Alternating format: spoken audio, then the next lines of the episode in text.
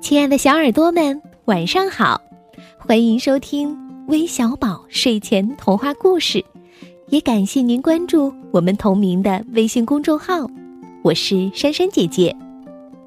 马上就要到五一劳动节了，你想好了怎么度过吗？是在家帮助爸爸妈妈做家务，还是出去旅行呢？不管怎样，都要带上微小宝哦。我们每天晚上都会有好故事陪伴你的。那明天有两位小宝贝过生日，他们的爸爸妈妈早早的就在这里点播了故事。一位是来自香港的杨子轩，他的爸爸妈妈祝宝贝生日快乐，希望你能快快乐乐的成长。另一位是远在澳大利亚的伊森小朋友，他的妈妈说，伊森每天睡前都会听微小宝，谢谢微小宝这两年的陪伴。四月三十号是伊森的五岁生日，我们现在在海外。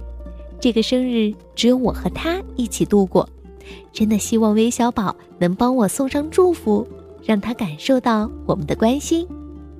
那不管是杨子轩还是伊森，你们要相信，你们是爸爸妈妈最爱的宝贝。你们不仅有爸爸妈妈的关爱，还有微小宝的陪伴。祝你们永远快乐。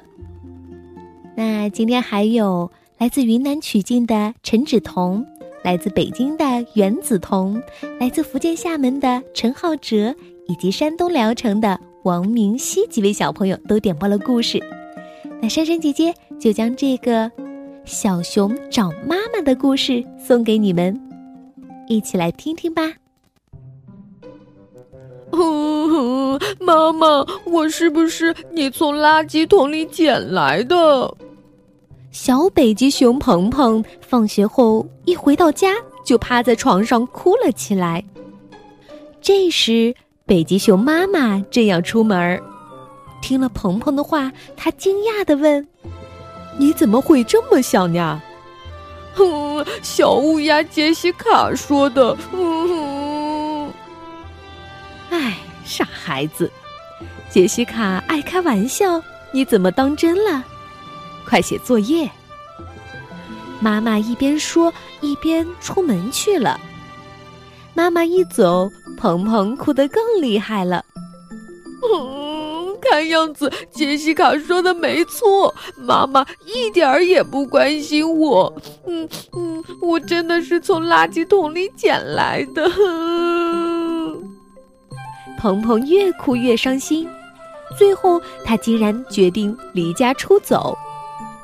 走之前，他给妈妈留了个字条：“亲爱的妈妈，嗯，谢谢您把我养大。现在我要去找我真正的棕熊妈妈了。再见，妈妈。”放下笔，鹏鹏就走了。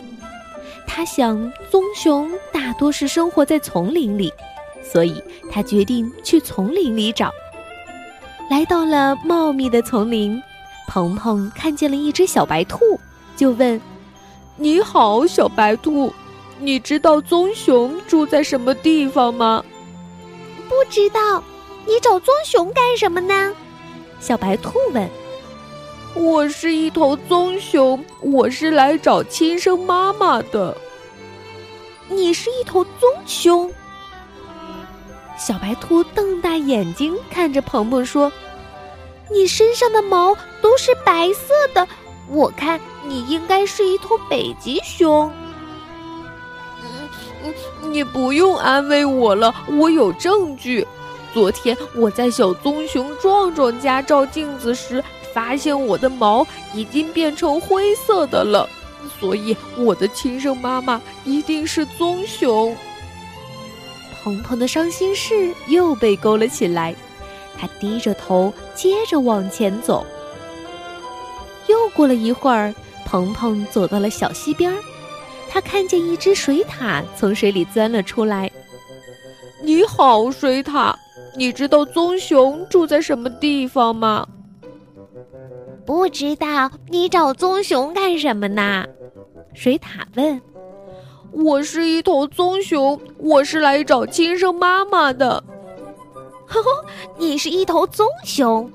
水獭也瞪大眼睛看着鹏鹏说：“你身上的毛都是白色的，我看你应该是一头北极熊。”你不用安慰我了。昨天我在壮壮家照镜子时，发现我的毛已经变灰了，所以我的亲生妈妈一定是棕熊。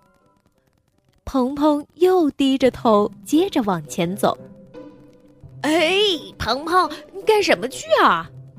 这时，突然有人喊鹏鹏。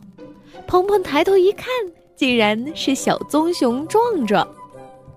壮壮，你怎么在这儿啊？鹏鹏惊奇的问。这里是我外婆家，我来看看外婆。